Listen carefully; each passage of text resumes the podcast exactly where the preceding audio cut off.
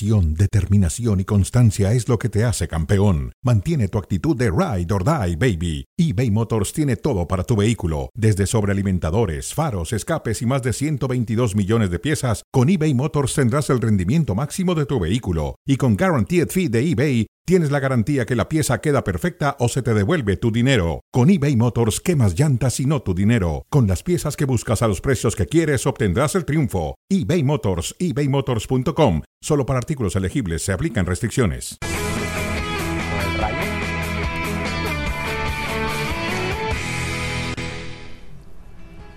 Saludos para todos y bienvenidos a Fuera de Juego. Ha terminado el partido en el Civitas Metropolitano. El Atlético de Madrid comienza con el pie derecho la temporada, derrotando 3 por 1 al conjunto del Granada. Acá estamos con mucho gusto. Mauricio y más Richard Méndez, un servidor, Adalberto Franco con ustedes. ¿Qué pasa, Mau? ¿Cómo andas? ¿Qué te pareció el juego? Muy bien, Adal. Eh, fuerte abrazo para todos. Le reiteramos el saludo. Me pareció un partido entretenido, confirmando el Atlético de Madrid de lo que puede llegar a ser capaz a lo largo de este, este, torneo, ¿no? Algo que platicábamos en el predio. Más allá de que quizá no haya sido el equipo más exigente, el rival que tuvo el día de hoy, pero eh, sí, sí, creo que este Atlético de Madrid tiene un techo muy alto. Sí. Richard, te mando un fuerte abrazo. Supo aprovechar los momentos, que también pasó algunos momentitos, ya lo vamos a repasar el Atlético, pero lo supo llevar por buen puerto, ¿no? Sí, con todo. Además, el infortunio de la salida por lesión de Coque, por ejemplo, un hombre importantísimo en la mitad de la cancha, supo administrarse, supo esperar los momentos y liquidar. Es el Atlético, es el equipo del Cholo. Repasamos lo que ha dejado este primer partido en la temporada para el Atlético de Madrid. Luego de esta victoria 3 por 1, un partido que comenzó hasta con un poquito de polémica. Ya vamos a repasar un penal que estaba pidiendo Álvaro Morata. Y por supuesto ahí ese reconocimiento para las campeonas. Hablando de Morata, ya estaba listo para arrancar y responder a la confianza que le daba el técnico. Buena la jugada de Antoine Grisman para el propio Morata.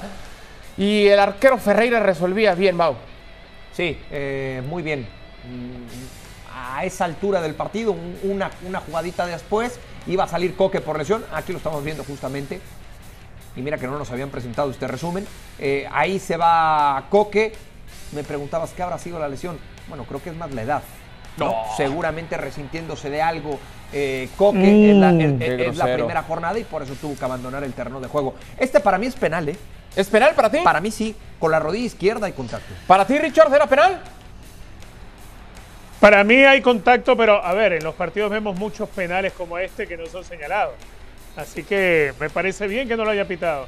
Hay que ver la trayectoria hacia dónde va llevando la pelota en la salida también Morata. Se agregaron cuatro en el primer tiempo y acá también hay algo de polémica, va, porque se estaba pidiendo fuera de lugar. La pelota viene precedida luego de ese rebote, le cae a Morata. Esa regla que todavía no está tan clara, ¿no? De si lo habilita o no lo habilita el rival, ¿no? A la hora del toque, si eso no con intención. Eh, para mí se debió haber marcado posición adelantada, pero otra vez hay polémica en torno y este sí es claro, ¿no? arbitral. Ese sí es fuera de lugar clarísimo, cuando agonizaba el primer tiempo cuando agonizaba el primer tiempo, así entonces llegaba el 1 por 0 y después el Getafe que tenía el Granada, quiero decir que tenía algunas eh, oportunidades, algunas aproximaciones acá, Richard, del remate y atento muy bien Jano Black resolviendo. Sí, eh, buena noticia para el Atlético, lo de Jan Black, porque más allá de los 113 días sin actividad, regresó bien, regresó muy bien cuando fue exigido. El ingreso de Memphis Depay iba a marcar un muy buen gol también. Sí, y te di acá esta oportunidad ante, primero la salida, Carrasco pierde la pelota de manera increíble, ¿no, Mau? ¿Cómo compromete esa pelota? Y después, bueno, paga el castigo. Que de repente eso tiene Yanni Carrasco, ¿no? Es, es muy sobrado, parece que juega de manera muy sobrada y puede cometer este tipo de errores. En zona de seguridad no puede salir así con la pelota porque la recoges en tu propio arco. Y esto es un auténtico golazo. La pelota para Memphis Depay y saca un misil, Richard, es un golazo. Que viva el fútbol, belleza de gol, colirio a la vista para la primera jornada de la liga. De todos modos, pasaba aprietos el Atlético, pero siempre los equipos grandes liquidan. Aquí lo liquida Llorente. 3 a 1, buena victoria del equipo colchonero. Sí, buena, buena jugada en lo individual para decretar entonces, sellar así la victoria. Tres goles por uno para el conjunto del Atlético de Madrid, a pesar de esos ligeros sustitos que pasaba, también un par de aproximaciones. Samu primero con un gol, después tenía otra oportunidad. Atención con esto, la posesión de la pelota termina siendo en un 54% en favor del conjunto visitante, pero en cuanto a la cantidad de disparos, sobre todo disparos totales, el doble para el equipo local. Nosotros hacemos contacto hasta el lugar de los hechos, en el terreno de juego. Allá se encuentra Rodrigo Fáez para que nos cuente, Rodri, las sensaciones que te ha dejado esta victoria del cuadro colchonero y lo importante que es siempre comenzar una temporada con una victoria y más si se puede con tres goles. Abrazo, Rodri. Gracias, Adal. El abrazo de vuelta para ti para toda la gente que está en el plató. La verdad que es inmejorable la forma en la que hoy el Cholo Simeone ha vuelto otra vez con su Atlético de Madrid a empezar la temporada. Tres puntos importantes en un partido que, sobre todo en la primera parte, demostró que todavía al Atlético de Madrid le falta. Le falta arrancar, le falta esa velocidad de circulación de la pelota. Le hemos visto, sobre todo en ataque, con un mal Morata, con un mal Griezmann, con un desaparecido. Seguramente Yannick Carrasco, que ha sido de lo más rescatable en la primera parte.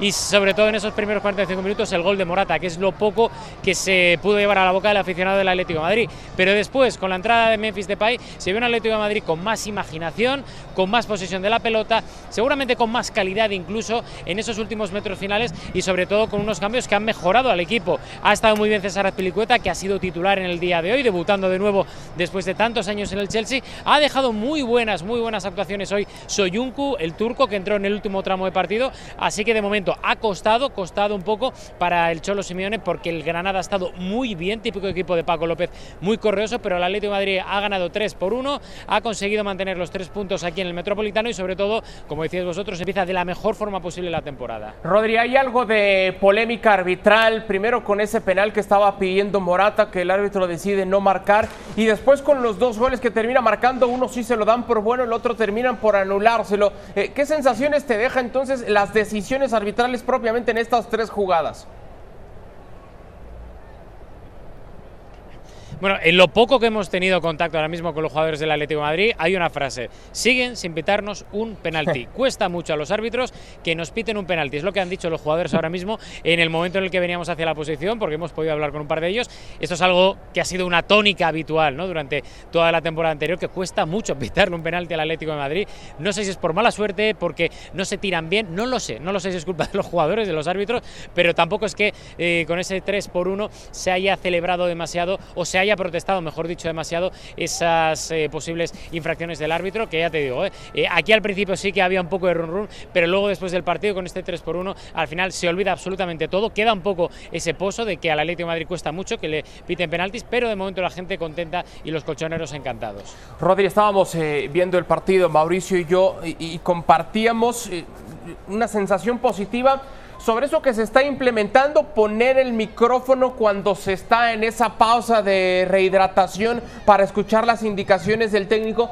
Y Mauricio me hacía ver algo, un mensaje que daba eh, el Cholo Simeone, decía, vamos a atacar, eh, cuando no es propiamente una de las características en la carrera de, del Cholo Simeone. Y platicando con Mauricio, insisto, me hacía notar esto y pensábamos, ¿Qué tan sincero puede ser esto, sabiendo que el técnico tiene que mandar un mensaje, pero es un mensaje que ya es retransmitido y que todos nos estamos enterando? Es decir, ¿qué tan sincero es esa intención del cholo de vamos a atacar? Como que de repente volteamos y es el cholo el que está dando esa indicación, ¿en serio? A ver, yo no lo sé porque en este partido todavía no me he dado tiempo a sumergirme un poco en mis fuentes. Os voy a dar un ejemplo, ¿vale? Ayer, en cuanto terminó el partido entre el Getafe y el Barcelona, en la primera parte pudimos escuchar la charla, la charla de Xavi Hernández y en la segunda escuchamos la de Bordalás. Y la de Bordalás se escuchaba perfectamente a José Bordalás decirle a sus jugadores, calma, calma, calma, mucha tranquilidad, hay que seguir jugando. Entonces, un jugador del Getafe me dijo, oye, ¿qué se ha escuchado de verdad? Digo, pues mira, se ha escuchado lo que dijo Bordalás de calma, calma. dice, pero si ese no es Bordalás. Si es que Bordalás no es eso. Bordalás es todo lo contrario a que calma, calma, tranquilidad. Da un mensaje distinto en el fondo y en la forma. Entonces, vamos a ver si nos enteramos si lo del Cholo Simeone de hoy es así habitualmente o si ha sido puro postureo y un mensaje ya preconcebido, ¿no? A ver, Mau, a, mí sí me llama la atención y lo compartíamos. Creo que es algo muy positivo, muy bueno, que enriquece como tal la transmisión de, de un partido pero yo sí tengo duda de la sinceridad de esos mensajes que escuchemos. Sí, sí, lo platicábamos y tú me hacías esa, ese señalamiento y me parece que con mucha razón y que puede que puede ser muy cierto que al final no sea tan honesto y tan transparente el discurso en ese momento por parte de los técnicos, porque aparte se dan cuenta que la cámara y el micrófono está encima, ¿no? Y ellos saben que se está transmitiendo eso, lo que están diciendo. Es algo muy habitual y Richard nos lo puede confirmar en las ligas de Estados Unidos, eh, que inclusive muchas veces llevan hasta los entrenadores puesto el micrófono. Aquí es una caña, ¿no? En, las ligas americanas llevan puesto el micrófono como nosotros aquí en el estudio. Eh, mira, más allá de que sea honesto o no, a mí me gusta mucho la idea. Porque al final nosotros podemos llegar a saber que quizá no es tan transparente y tan claro, pero me pongo en la posición del aficionado y el tener esa cercanía con los jugadores y con su técnico me parece sensacional para lo que es la transmisión. Yo me acuerdo, Richard, en algún momento como que existió esa iniciativa, no recuerdo bien si se dio o no se dio, pero había esa intención de poner también un micrófono en el banco para tratar de escuchar un poco la conversación entre los suplentes, el entrenador, etc. ¿A ti qué te parece esto? A ver, esto es un accesorio que se le pone a la transmisión, ciertamente te la maquilla mucho, te le da eh, una realidad adicional, pero que aparte de eso, como bien dice Mau, te está acercando el espectáculo al, televidente. Ahora, yo creo también que es, solamente eh, el parapeto de lo que se está haciendo, no es real lo que se está diciendo, porque para eso está el discurso antes del partido y está el discurso en el entretiempo, dentro del vestuario, donde no hay micrófonos, cuando se intentó implantar aquello, obviamente todos se quejaron. Poner, poner un micrófono, por ejemplo, en los bancos de suplentes y que se pueda escuchar en la transmisión, significa que un jugador de la banca ni siquiera se puede quejar por algo que haga un árbitro. A ese nivel, porque incluso puede eh, llegar a sufrir alguna suspensión, alguna sanción, alguna tarjeta amarilla. Por eso, porque cuando arranca un partido el árbitro puede amonestar a cualquier jugador de campo, pero incluso a los que están en la banca. Puede echar a alguien de la banca si todo este tipo de cosas pueden llegar a, una transmisión televisiva, imagínate cuando un jugador en el banco de suplentes del Real Madrid se queja porque no le dieron un penal en una jugada a Vinicius Junior y se le va alguna palabra contra de un árbitro. Eso ni de casualidad lo van a aceptar, jamás. Bueno, en fin, son, son, iniciativas, algunas funcionarán, otras no tanto. Vamos a escuchar reacciones, no te despedimos todavía, Rodri, vamos a escuchar reacciones al término del compromiso y ahora platicamos. Sí, bueno, eh, lo primero, muchas gracias. Como bien dices, eh, era muy importante empezar ganando aquí, en casa, con nuestra gente. Y, yo creo que lo venimos haciendo bien. Este es el camino a seguir y, bueno, me ha tocado salir. La verdad que una pena la lesión de, de Coque. Espero que, que no sea nada y se, se, recupere cuanto antes. ¿Te da la sensación que ha habido gran diferencia entre la primera y la segunda parte en el equipo en cuanto a la reacción? Bueno, eh, sí que es verdad que al principio el, Granada estaba muy bien, muy bien colocado, eh, nos ha costado salir un poco con, con, el balón, pero yo creo que luego en el descanso hemos intentado ajustar esas cosas que, que, teníamos que mejorar y yo creo que, ha ido mejor. Black, de nuevo hoy estratosférico. Recuerdo la segunda parada, creo que ha sido Auzuni, que ha salvado al equipo antes de, de ese tercer gol, ¿no? Ha vuelto mejor que nunca de su lesión. Sí, la verdad que, ya sabemos el jugador que, que es Jan, eh, necesitamos siempre, eh, porque la verdad que se nota y bueno, eh, a mí también me ha salvado al final de, esa jugada que la verdad que, se lo agradezco. ¿El gol del Granada se podría haber evitado? Bueno, yo creo que, que, todo pasa muy rápido, es el, es el primer partido, hay cosas que mejorar y, bueno, simplemente lo veremos a ver qué, qué se podía hacer y ya mejorar. Son palabras del jovencito, apenas 20 años de edad para Pablo Barrios, el hombre que sustituyó a Coque luego de esa lesión. Dejamos entonces la victoria del Atlético de Madrid 3 por 1 para dar paso ahora al Real Madrid que ha hecho ya oficial la contratación de Kepa, el arquero que va a estar reemplazando Rodri a Tibú Courtois. Tú ya nos habías adelantado. Bueno, al final es Kepa el elegido. Vaya tarea, vaya misión la que tendrá en sus guantes, ¿no? Es muy complicada, muy complicada esa meta que tiene Kepa Rizabalaga, que viene del Chelsea, de no ser un fijo en el equipo blue y sobre todo teniendo que suplir a Thibaut Courtois, más que nada porque viene con la vitola de ser el portero titular de aquí a final de temporada. No es la primera vez que se enlaza el futuro o el presente de Kepa con el Real Madrid, porque en 2018, precisamente cuando el Real Madrid ficha a Thibaut Courtois, el gran rival del belga, para hacerse con la portería del entonces Keylor Navas, que era el portero del Real Madrid, era Kepa precisamente. Florentino Pérez dijo que al final se imponía su criterio al de José Ángel Sánchez y al de Zidane, que preferían a Kepa. Courtois llegó y al final cosas del destino van a compartir ahora mismo equipo. Sí que es cierto que Kepa viene con muchas ganas, viene muy identificado, viene en una cesión simple. El viernes por la noche comentábamos que el Sevilla pedía 30 millones de euros por bono, que era algo imposible, y que el Real Madrid priorizaba una cesión para no gastar dinero. Sabe Dios para qué en este último tramo de mercado, no decimos nada, suponemos que para ahorrar para algo, veremos a ver, pero sí que es cierto que el, el portero Kepa ha sido oficializado en el día de hoy, será presentado en los próximos días, viene con ganas y sobre todo viene para intentar quitarle y robarle esa titularidad a Lunin. Acuérdate, Rodri, que yo dije que yo te secundaba y hemos hecho ahorros nosotros también por si hay que pagar algo, ¿eh? Luego platicamos de ello. A no, ver, no, yo me sumo, me sumo. Sí, sí, sí, somos varios los que vamos a poquinar. No hay ningún claro. problema, Rodri, no hay problema. Inclusive no le invitó ya a la cena a Ricky Push estos días. ¿Quién a quién? Eh, Rodri a Ricky, Ah, porque sí. le está ayudando Ricky. Le está- Dijo, no, ah, no, sí. un- un guarda Que dinero. Ricardo. Ricky no ha soltado ni un euro. Así es. Ri- Ricky se ha dejado la cartera en Ciudad de México. ¿eh? Normal, normal, normal, no nos sorprende a ninguno. A ver, Mau, eh, Sí. ¿es la mejor decisión del Real Madrid fichar a Kepa? Es lo que tenía que hacer o lo que podía hacer. eh, lo platicábamos en el previo. Te tenías que hacer de un guardameta el cual entendiera las condiciones de este contrato y que era para jugar seis meses, siete meses en lo que está recuperado Thibaut Courtois. Y ahora que Rodri nos confirme cuánto tiempo le va a llevar, seis, siete meses, no mucho más que eso, pero ya lo confirmará Rodri. Y después desaparecer o después pasar a un, a un segundo plano. Eh, para eso va, va Kepa y era muy difícil encontrar otro portero en el mercado que llegara bajo estas condiciones. A ver, Richard, hay un dicho popular en México que dice bueno, bonito y barato. Esa es la decisión que ha tomado el Real Madrid siguiendo con estas tres características. Sí, en realidad me parece que sí. A, a ver, de cualquier otra forma, por ejemplo, De Gea, que fue de alguno del que se habló en el, en- en el principio, cuando se conoció de la lesión de Courtois, mm, De Gea tenías que ficharlo y, y no tenerlo por un tiempo limitado como el que vas a tener a Kepa, por ejemplo. Traer a Bono, lo que hubiese significado el pago al Sevilla y saber que no ibas a poder contar con él durante la Copa Africana de Naciones era otro dolor de cabeza. Lo de Kepa apunta bien.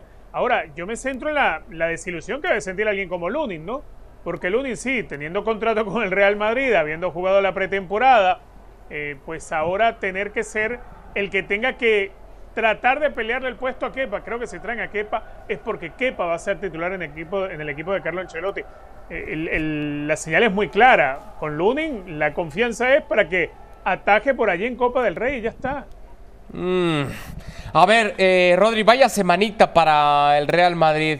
Arda Güler, refuerzo del cual se hablaban gran- o se hablan grandes cosas, tendrá que ser intervenido quirúrgicamente por tema de meniscos. Lesión seria de rodilla para Thibaut Courtois y para Militao, dice el doctor Mauricio Imay que en seis meses vuelve. No sé, el fisioterapeuta debe ser un mago porque en seis meses recuperarte una lesión así como Entre dices, yo- seis y siete meses. Ahora escuchamos a Rodri. yo creo que van hasta nueve, pero bueno, No, no, no. ¿Tú crees que estamos en el 2000? Cuando esa, eh, Seis, esa, siete esa cirugía meses o esa lesión sí te llevaba nueve meses. Bueno, no sé, no nos vamos a pelear por eso. Y luego la noticia que seguramente deprime mucho más al Real Madrid, a su afición, etcétera, la no llegada de, de Kylian Mbappé. Hoy, ¿cómo está Rodri, el Real Madrid, en lo, en lo anímico, en la planeación de un torneo que acaba de comenzar apenas hace un par de días? ¿Cómo está el Real Madrid con todas estas cosas que ha perdido? El Real Madrid es un equipo eh, muy de extremos, ¿no? Porque de repente en un momento pues eh, está arriba, todo el mundo enchufado, todo el mundo confiado, porque además te ha venido Bellingham, Vinicius está en estado óptimo con la flechita hacia arriba, Rodrigo puede tener esa continuidad que ha pedido durante mucho tiempo, pero siempre falta algo. Y cuando de repente se te va Benzema, te trastoca absolutamente toda la planificación deportiva que ya estaba prevista para esta misma temporada y entonces hace adelantar plazos. El Real Madrid y Kylian Mbappé obviamente tienen una especie como de preacuerdo verbal que ninguna de las dos partes va a admitir para la próxima temporada en 2024. Pero es que el Real Madrid sigue muy pendiente de cuál es el futuro de Kylian Mbappé en este último tramo de mercado de fichajes. y además es que ha pasado el Real Madrid de ese extremismo de, del todo a la nada, es decir, de la victoria, de estar contentos después de ganar al Atlético de Bilbao, a una depresión continua en el domingo, cuando todas las informaciones desde Francia apuntaban a que Kylian Mbappé estaba muy cerca de la renovación. Y de esa depresión del domingo, en la tarde de hoy, ha pasado de repente a otro optimismo porque esas mismas informaciones del domingo en Francia dicen que no, que no está tan cerca de la renovación y que en esa reunión que ha tenido Mbappé con Al-Khalifi no se ha hablado de renovación. Por tanto, hay mucho madridista que dice, vamos a esperar a ver lo que pasa en estos últimos 15 días de mercado, que es verdad, porque sabiendo cómo es Mbappé, sabiendo cómo es el entorno, sabiendo cómo es Qatar, el Paris Saint Germain y el Real Madrid, hay que esperar y a ver si hay algún movimiento. Yo, sinceramente, paso de porcentajes, no voy a dar más de la información que hemos dado, que de momento se ha cumplido toda, solo voy a decir una cosa.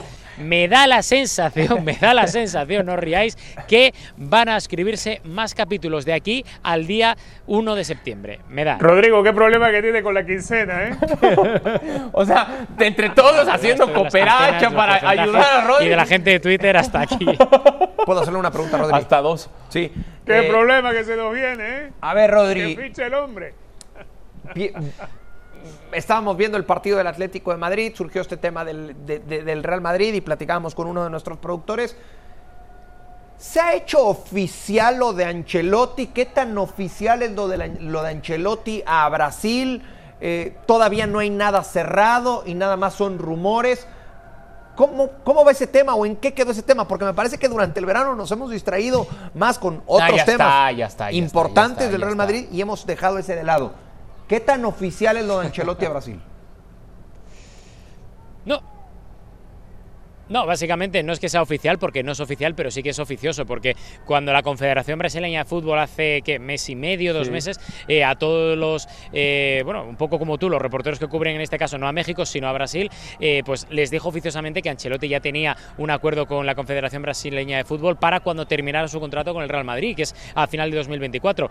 nosotros hemos intentado hablar y hemos hablado durante las últimas semanas con el entorno Ancelotti, con los agentes, la gente de prensa, y nos ha dicho que no hay nada firmado, pero tampoco desmiente en el acuerdo, por tanto es un hecho que Ancelotti cuando termine su vinculación con el Real Madrid se va a ir con Brasil, lo cual por cierto abre dos cosas, un primer debate deportivo que es quién será el sustituto, yo os digo que el preferido para eh, sustituir a Ancelotti es Xavi Alonso, nosotros lo adelantamos el pasado mes de diciembre, lo volvemos a ratificar, pero cuidado, Cuidado, ¿por qué? Porque el más listo de todo esto siempre es el que lleva muchos años en esto, y no es otro que Raúl González Blanco. Raúl González Blanco ha rechazado ofertas de Primera División de España, de Alemania y de algún que otro país. Él se ha quedado en el Castilla, que es el equipo reserva del Real Madrid, por si acaso. Si de repente vienen mal dadas y echan a Ancelotti, subirán seguramente a Raúl González Blanco, seguramente. Y vamos a ver si alguien, sabe Alonso o quien sea, le puede quitar de ahí. Pero de momento la cosa es más o menos como las estamos contando.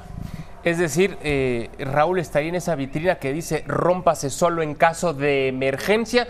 Si se rompe, podría llegar la gran oportunidad para Raúl. Si no es necesario romper ese cristal, se esperarían Pero a es que, llegase entonces Xavi Alonso. Esto nos lleva al siguiente tema, en el cual tú no estás muy de acuerdo por lo que platicamos fuera del aire. Y se los comparto tanto a Rodri como a Richard. Yo, Mauricio y May, nunca he creído que es lo correcto o lo indicado. Lo más sano. Lo más sano tener, y voy otra vez a utilizar el término empleado, vamos más allá del entrenador, del futbolista, a un empleado con la cabeza en otro lado. Porque Ancelotti, si ya mm. tiene tan adelantadas las pláticas con Brasil, ¿de verdad ustedes creen que no tiene también la mente o parte de su mente en Brasil? A ver, que te conteste Richard. Tú dijiste que no, ¿no? Yo digo que no. Ok. Richard. Mm, yo creo que sí, cuando, cuando arranca la eliminatoria ahora en septiembre y tienes que ir viendo la evolución de la selección brasileña y tienes que ir trabajando y maquinando eh, qué modelo de equipo o qué plantel vas a recibir cuando te toca dejar el Real Madrid y empezar a, dirigir a la selección brasileña.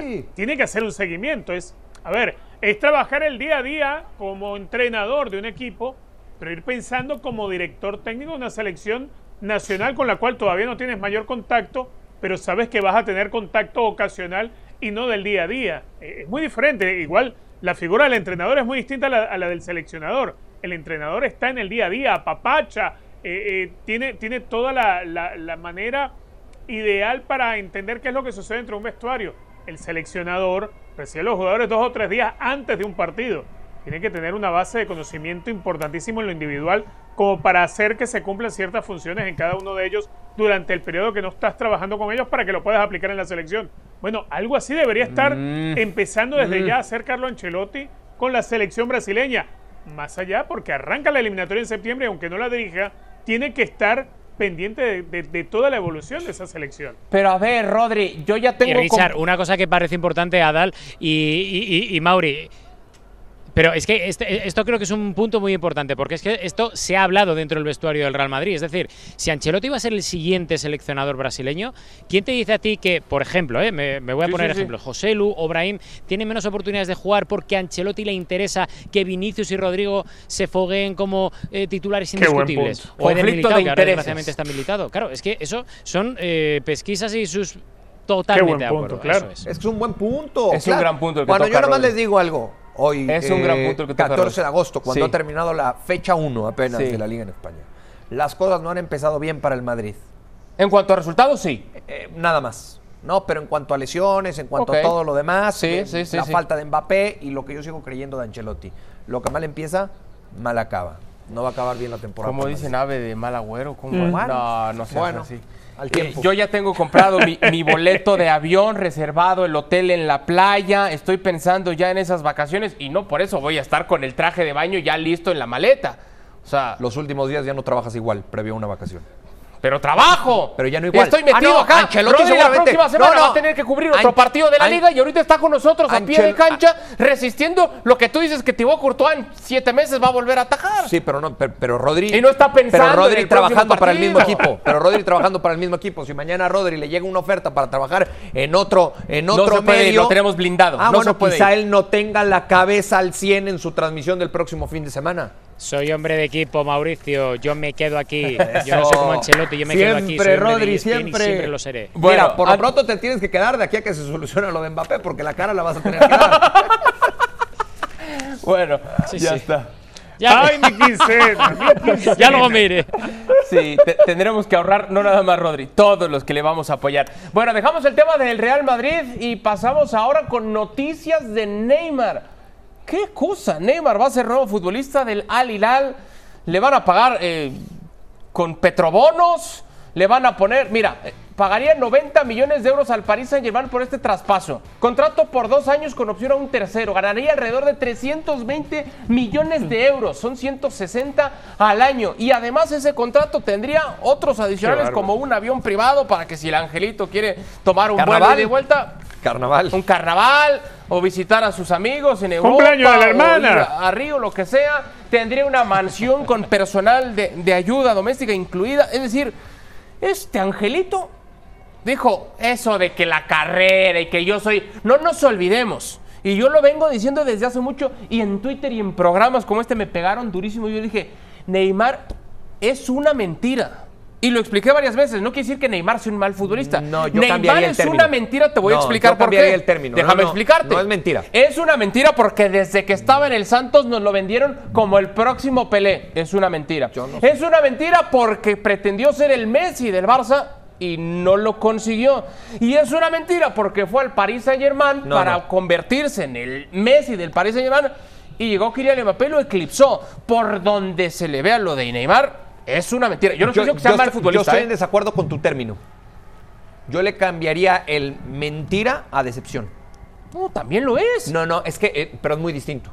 Porque mentira es como si no Nos hubiera lo vendieron podido- como el nuevo Pelé, acuérdate. Yo no sé si para ser el nuevo Pelé, pero Nos sí, lo vendieron así. pero sí para ser un jugador histórico. Sí tenía para eso. O sea, ¿tú crees que no? No. ¿Tú Pero crees es que, que, no? como ¿Por Pelé vendieron incluso No. a Robinho. A ver, Richard. Como el, no, como el nuevo Pelé nos vendieron incluso a Robinho. Yo lo que sí veo de, de- de Neymar, a ver, el Neymar que jugaba en Santos era un tipo que ejercía liderazgo en la cancha por encima del resto. Y cuando lo empezaron a llevar a la selección brasileña, se cargaba el liderazgo de la selección brasileña. Llegó a Barcelona y no podía ejercer ese liderazgo porque estaba Messi, porque tenía que compartir con Luis Suárez, porque tenía que ser parte de y colaborador de, pero no podía ser el líder de ese equipo. Neymar apostó por irse a una vía totalmente diferente, que era la vía del dinero, con el Paris Saint Germain, y terminó sacrificando una carrera que pudo haber sido algo espectacular. Eso es. Alguien que ha podido ganar balones de oro y no los ganó y se fue al, al Paris Sí, Saint Germain señor. y se arruinó. Se arruinó en lo deportivo, pero se llenó de plata. Hoy en día, que vaya al fútbol de Arabia Saudita, pues eh, creo que significa más de lo mismo. Claro. Ya tomó el camino equivocado de que se fue a París, lo va a seguir por allá, va a seguir ganando muchísimo dinero. Eso sí, ni Copa del Mundo, ni, ni ganar una Copa América, ni ganar Es balones de oro. Ese es Neymar. La promesa que veíamos y que nunca se nos cumplió.